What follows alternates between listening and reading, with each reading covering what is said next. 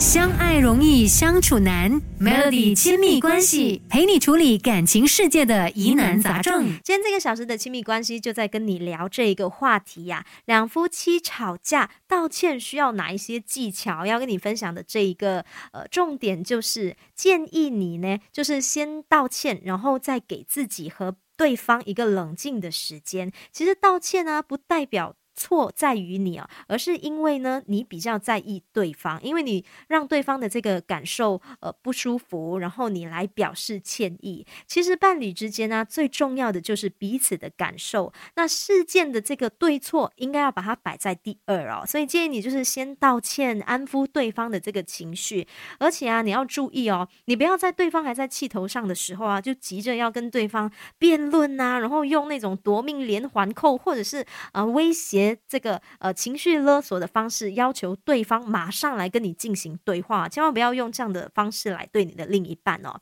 自己也应该要趁这个冷静的时间来思考一下，对方为什么会有这样的一个反应哦。相爱容易相处难，Melody 亲密关系陪你处理感情世界的疑难杂症。建议你可以冷静下来之后呢，做一下换位思考。你试着想一想，对方为什么会这么生气？你自己说的话，或者是你是不是有哪一些行为，是不是触犯到了对方的地雷？但是你一定要记住啊，当你在做换位思考的时候，你可能就会想到说，诶，这个事情如果。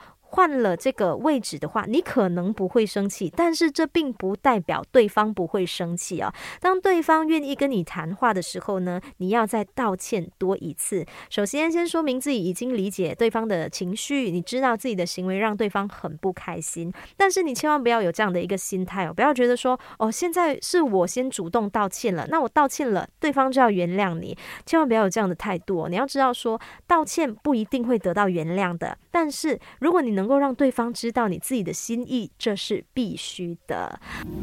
相爱容易相处难，Melody 亲密关系陪你处理感情世界的疑难杂症。如果你们经常因为同样的事情而吵架的话，建议你们可以坐下来，理性的提出几个解决的方法。你可以询问一下对方啊，觉得要怎么样解决会比较好？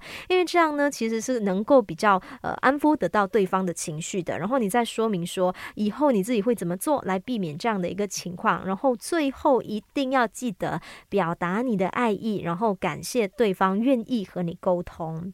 其实，如果说你的另一半呃做了令你非常生气的事情，这其实不可怕哈。最可怕的就是呃吵架之后啊，还是为了面子啊而推卸责任啊，情绪勒索啊，或者是一直要为自己辩护哦。伴侣之间的沟通不是辩论比赛，重点不是要去说出对方的这个错误，也不需要去放大对方的错误，而最重要的是，应该是要互相尊重、理解、重视对方的情绪，一起找出弥补的方法，然后修复关系。